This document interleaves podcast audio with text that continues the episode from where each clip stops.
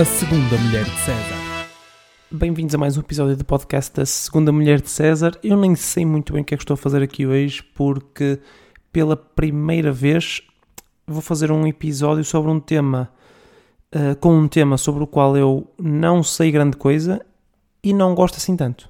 Não é? Normalmente uma destas, um destes critérios uh, existe, não é? Eu gostar ou eu saber alguma coisa sobre o tema. Neste caso, eu, quando digo gostar, é interessar-me, não é? Porque, pronto. Uh, mas eu não gosto nem me interesso pelo tema, nem sei grande coisa sobre ele. Por isso é estranho estar a fazer um episódio sobre isto, uh, mas tinha que ser. Algum dia ia ter que ser. Uh, podia ter esperado por um momento melhor, já vamos falar um bocadinho sobre isso, mas foi hoje. Foi hoje, não tinha, não tinha grande tema pensado e por isso cá vai disto, não é? Uh, podemos saltar para o tema em si, não vale a pena estar aqui a encher chouriços uh, desnecessariamente, por isso vamos ao tema desta semana. It's been a long day without you, my friend. And I'll tell you all about it when I see you again. Lá está, Velocidade Furiosa, como é chamada aqui em Portugal, acho que este é o nome oficial da saga. Um, e porque hoje um episódio de Velocidade Furiosa? Tal como eu disse, por nenhum motivo em específico. Um, eu, na verdade, poderia ter feito isto quando saiu o último Velocidade Furiosa, que não foi assim há tanto tempo, acho eu. Posso também confirmar aqui que tenho a lista dos, dos filmes abertos. Uh, yeah, foi em maio, maio de 2023, por isso, sim, poderia ter feito nessa altura, não o fiz. Uh, faço agora. Acho que justifica-se porque é uma saga, uh, lá está, uh, importante, pelo menos em termos de dimensão, é das sagas mais, mais vistas e mais lucrativas uh, do mundo do cinema. Conta agora com a portuguesa Daniela Melchior, por isso só isso já é motivo suficiente para, para falar sobre ela. Mas conta, não sei se vai continuar para os próximos filmes ou não. Sei que entrou no, neste último filme, não sei se, se vai continuar ou não. Mas, uh, porque lá está, não vi o filme, por isso nem esqueci se ela morre, se não morre. Mas eh, para hoje é, é, é irrelevante o que é relevante é uh, saber que, lá está, como perdi a estreia, poderia ter esperado pelo próximo filme, que na verdade não deve demorar assim tanto uh, a sair, por isso poderia ter esperado, mas resolvi fazer hoje porque admito, não tinha um tema melhor do que este. Eu sei que é difícil não ter um tema melhor do que este, mas uh, queria também fazer um exercício aqui no podcast, algo que, que não tenho feito muito, já fiz num outro, num outro episódio mais ou menos, mas hoje queria que todo o episódio fosse assim, que é uh, mudar um bocadinho o mindset do, do episódio, porque a minha ideia hoje é ser ou dizer o oposto daquilo que eu penso, é? defender a opinião contrária àquela que eu tenho. E por isso vou ser o maior apologista da saga do, do Velocidade Furiosa. Uh, é só dizer coisas boas sobre a saga, desmontar, aliás, várias críticas que, que são feitas a esta, a esta saga. E eu acho que vocês deveriam fazer o mesmo, porque há muita crítica a esta, a esta série de filmes. Há várias críticas fundamentadas, possivelmente, ao, ao Fast and Furious. Mas eu acho que chegou a altura de alguém começar a rebater isto, alguém para além do Vin Diesel, começar a rebater, rebater um, as críticas que são feitas à, à saga, porque tem coisas boas, tem aliás coisas muito boas e por isso acho que devemos começar a dar mais valor e a, a mostrar o quão boa esta, esta saga é. E lá está, tal como eu disse, a minha ideia é desmontar algumas das críticas que são feitas à, à série. A série, série de filmes, ok? Quando eu dizer série, não, acham, não achem que eu acho que isto é uma série, ok? Um, às vezes vou me enganar, vou dizer série de filmes em vez de dizer saga, mas no fundo acaba por ser um, a mesma coisa. Uh, o primeiro, a primeira crítica que, que é muitas vezes feita é que a história, a história em si, o enredo, não é grande coisa, que é, é sempre, sempre, sempre a mesma coisa, muito repetitiva. Não é? Há um vilão que quer uh, muito dinheiro ou muito poder ou vingar-se do grupo do, do Vin Diesel, do Dominic Toretto, e uh, no fundo acaba por, por, por, qualquer um destes motivos, acaba por querer destruir a família do, do, do, do Dominic Toretto e, e, eles têm que se juntar todos e andar com carros e uh, fazer tropelias e no fundo uh, vencer este, este vilão. E é assim, pode ser, pode ser verdade, pode ser verdade que que a saga é muito baseada nesse, nesse clichê, mas no fundo eu acho que aquilo que a saga fez foi. Lá, não sei o que se passou aqui, mas tudo bem. Aquilo que a saga fez foi aperfeiçoar esse modelo, uh, essa fórmula, não é? Na, até, até à perfeição, porque eu não, eu não conheço, mas não sei se vocês conhecem, uma saga de filmes que junte ação, carros e família tão bem como esta. Não sei, fico aqui à espera que vocês me digam, porque eu não conheço. Não conheço uma, uma, série, uma saga de filmes que assente nestes três pilares, da ação, carros e família, uh, que faça isto de forma tão orgânica como, como o Fast and Furious uh, faz. Por isso, se tiverem, souberem, digam, porque quero ver essa, essa série, ainda mais do que, do que quero ver o Velocidade Furiosa. Outra crítica uh, que já vi é ao nome dos filmes, que o, o facto de não manterem uma coerência no nome dos filmes, e assim podemos, podemos ver isso, é até engraçado, porque o, o primeiro filme chama-se The Fast and the Furious, ok? Em 2001, só para terem uma noção também do, do, time, do tempo que estamos, que estamos a falar aqui. Em 2001, The Fast and the Furious. Depois, Too Fast, Too Furious, com, com um 2, é? com o número 2, duas vezes. Depois temos o Fast and Furious uh, Tokyo Drift, ligação Tóquio. Depois temos Fast and Furious, por isso tínhamos The Fast and the Furious e agora temos Fast and Furious em 2009. Depois temos Fast 5, com 5 escrito por, por extenso. Depois temos Fast and Furious 6, com um 6, ok? Um 6, uh, um número 6. Depois Furious 7, ok? Depois The Fate of the Furious. Depois temos uma cena, este é o 8, não é? Da Fate and the Furious, em 2017. Depois temos um spin-off uh, chamado Fast and Furious Presents Hobbs and Shaw. Depois temos F9, ok? F9. E depois temos, agora em 2023, Fast 10, que é um X, ok? O 10 é um, é um X, um, um 10 em numeração romana. E pronto, muita gente critica isto pela falta de, de coerência. Eu elogio isto pela criatividade, porque não é fácil fazer 10, na verdade 11, se contarmos com, com o spin-off, 11 filmes, sem ter uma, uma coerência, sem nunca repetir uma fórmula de fazer o nome dos filmes. Acho que é um exercício de criatividade imenso, eh, se calhar grande ao ponto de já não terem muita criatividade para a história, mas as pessoas não podem queixar-se que a história é muito repetitiva e depois ao mesmo tempo queixarem-se que os nomes uh, são sempre diferentes, não é? Que não há uma, uma cadência nos nomes. Uh, não podem queixar-se das duas coisas uh, ao mesmo tempo, não é? Acho que se querem imprevisibilidade, está aqui nos nomes.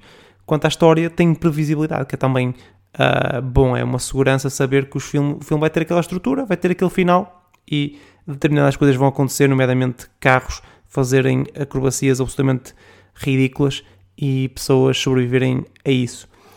Um, eu estava aqui a ver porque, lá está, outra das críticas é o facto de dessas, dessas uh, stunts, é? dessas acrobacias serem feitas com, com carros, mas a verdade é que as pessoas, o mundo em geral, aliás, não tem grandes problemas com, com dragões e com hobbits, não tem problemas com miúdos a voarem em vassouras e agitarem uh, varinhas uns contra os outros mas quando é o Velocidade Furiosa já embirram. E uh, eu tive que pensar um bocadinho o porquê disso acontecer. E isso acontece porque o, o Velocidade Furiosa é, é muito próximo da realidade, não é? É próximo o suficiente da realidade para ser real. E se é próximo o suficiente para ser real, é porque teoricamente é possível, não é? É acreditável que aquilo poderia acontecer.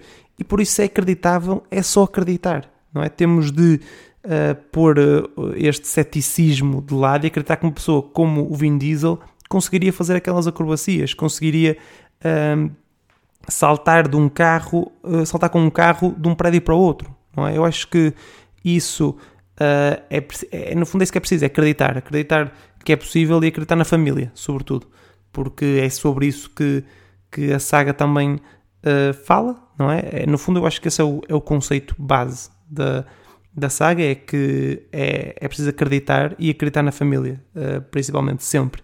Sempre acreditar na força da família.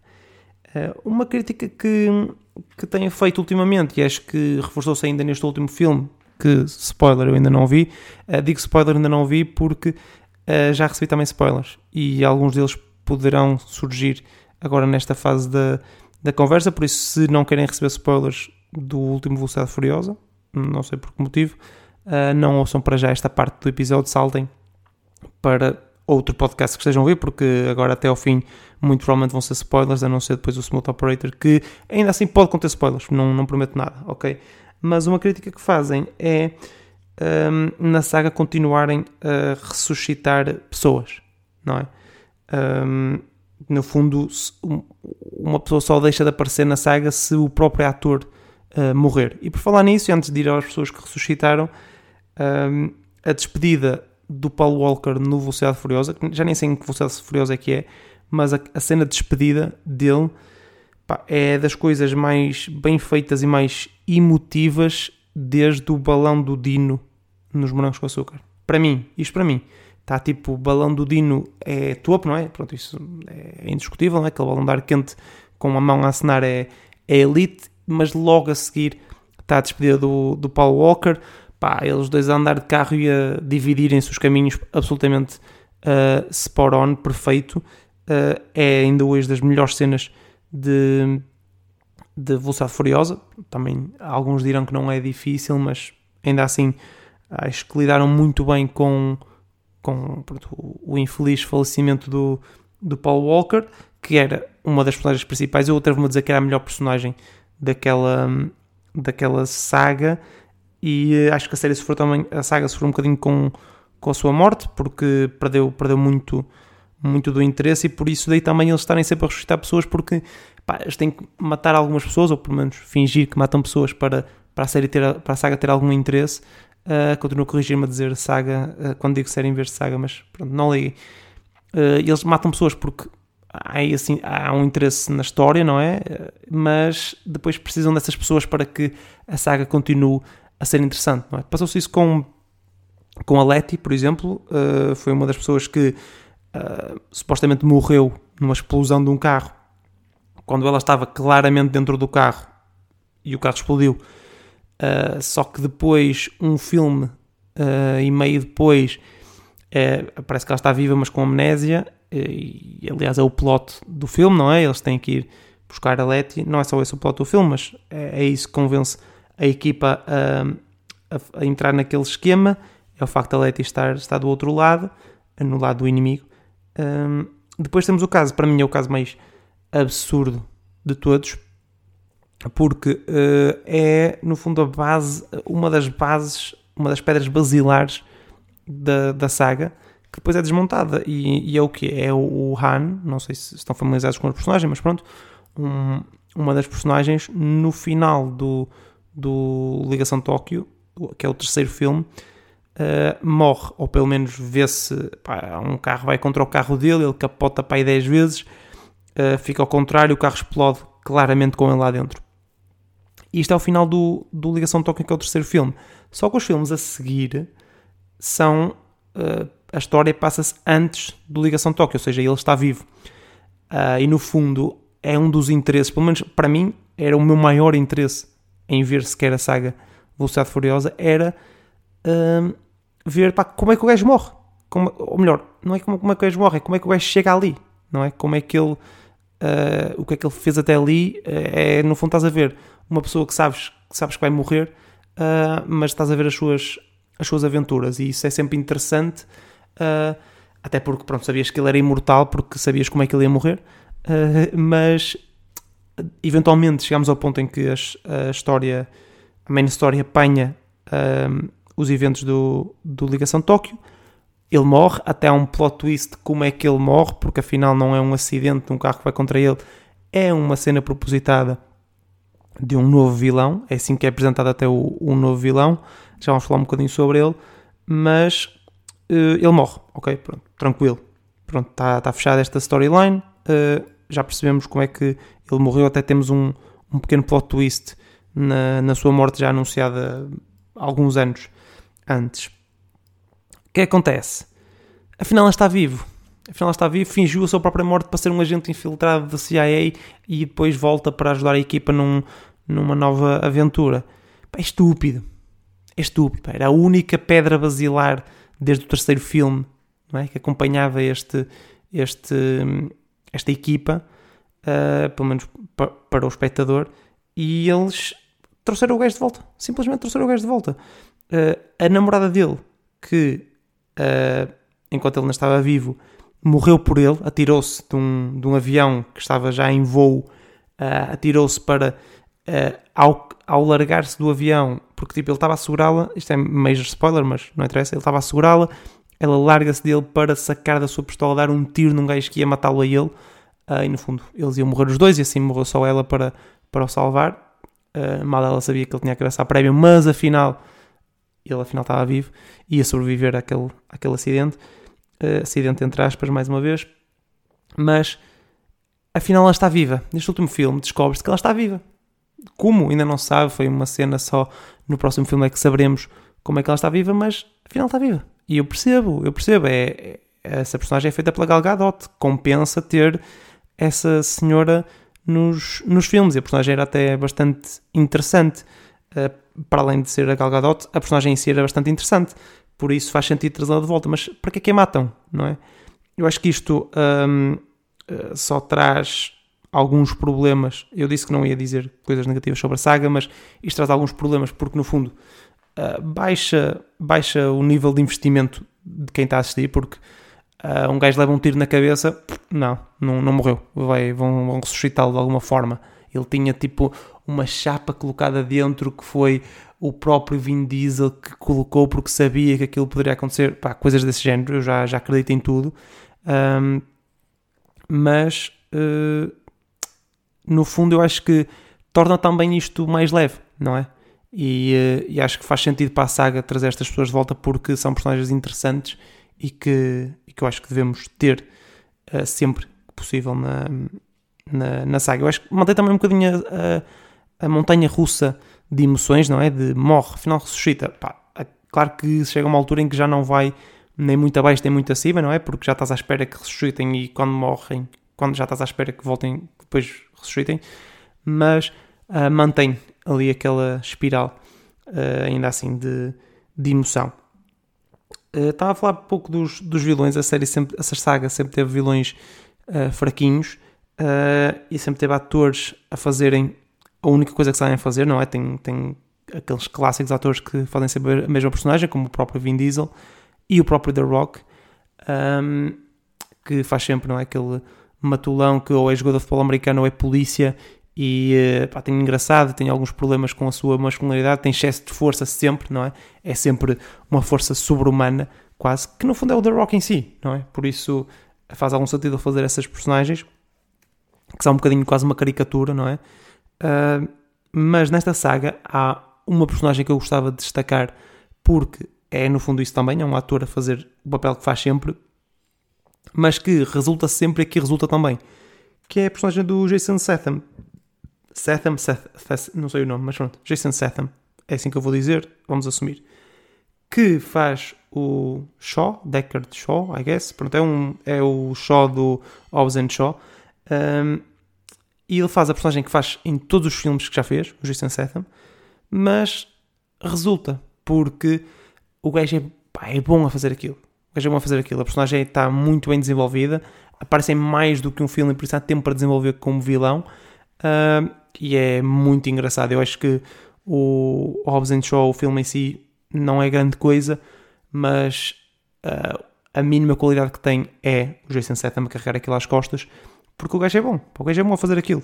E, uh, e aqui uh, continua a ser bom e é uma excelente personagem para o universo do Jason Statham, ok? Ficam também com, com esta nota, acho que é das coisas, das melhores coisas que podem dizer sobre Fast and Furious, ok? É elogiar o Jason Statham pela, pela sua personagem, que é, como disse, igual a todas as outras que ele já fez. Vocês sabiam que no Fast and Furious já levaram um carro ao espaço? Vocês tinham noção? É que isto foi para aí há dois filmes, um filme que eu já não vi.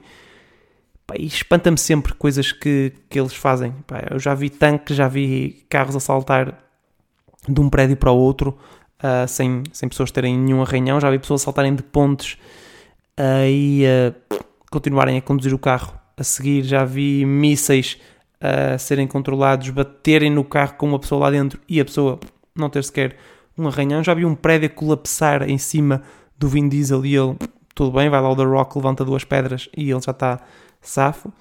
Um, espaço era algo que não estava à espera. Uh, Surpreendeu-me. Até achei ao início que era peta, mas é mesmo verdade. Uh, levaram, foram ao espaço. Duas personagens, pá, um, um, mecânico e, e, dois assaltantes conseguiram meter um, uma cena no espaço para fazer não sei o que e acenar astronautas e whatever. Pá, bizarro. Mas ainda assim espetacular. Ok? Isto só porque eu disse que ia elogiar e por isso, em vez de bizarro, digam espetacular. Está bem? Para fechar, vamos então fazer um, um smooth operator. Uh, vamos então gerar aqui um tópico com o qual eu tenho que chegar a velocidade furiosa e depois o contrário.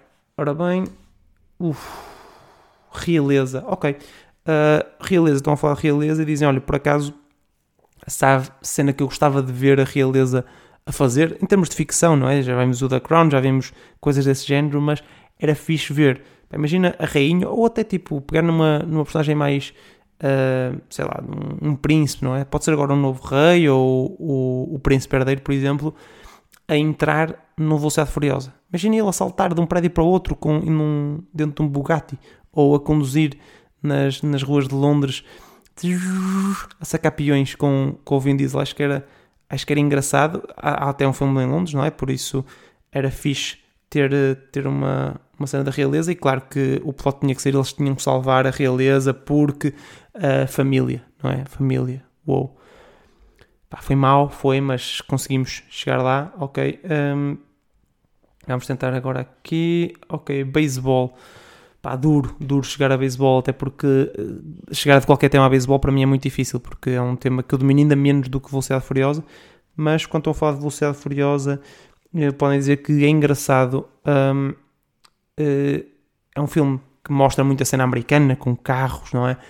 e ainda assim falta alguma identidade americana, não é? Não vês grande coisa, eles até depois tornam-se internacionais, apesar de a série nascer do, da cena americana com carros, não é? Aliás, o próprio Vin, a personagem do Vin Diesel tem aquele seu carro que, pá, não me peçam para dizer o nome, porque carros também não é propriamente o meu domínio predileto, mas o, uh, o facto de, de ter toda essa carga americana depois não se espelha, pá, por exemplo, não vês cenas a falar de, de beisebol, por exemplo. Uh, Dei só um exemplo, porque beisebol é uma cena clássica americana, que acho que é só mesmo lá na América que existe, não é? Uh, e não entra lá. E eu, eu se calhar percebo porquê, porque é aborrecido, não é? Beisebol, no fundo, é uma seca. É uma seca e ninguém percebe, não é? Não sei, vocês percebem alguma coisa do que é que se quer é beisebol? Já estão a falar, já estão a falar beisebol. Acho que esta segunda passagem foi mais smooth do que a primeira, ok? Peço desculpa, sabem que às vezes isto improvisar é, é difícil com, com temas que eu não domino tanto como é o caso de, de Velocidade Furiosa, mas espero que tenham gostado do episódio, esta abordagem diferente a lutar por uma saga que merece o seu lugar na, na história e já o tem, na verdade, por isso nem sequer precisem que lute muito por ela, mas acho que faz sentido darmos também algum respeito a esta, a esta saga, porque se mantém no topo com bilheteiras tão, tão fortes uh, durante tantos anos, não pode ser assim tão má, e vimos isso hoje com estes argumentos que tentei dar a favor dela. Obrigado por estarem desse lado, espero que voltem no próximo episódio no qual eu terei um tema seguramente mais interessante para mim do que Velocidade Furiosa, eh, mesmo que seja uma coisa pouco interessante, Velocidade Furiosa consegue ser ainda menos. Eh, obrigado e até à próxima.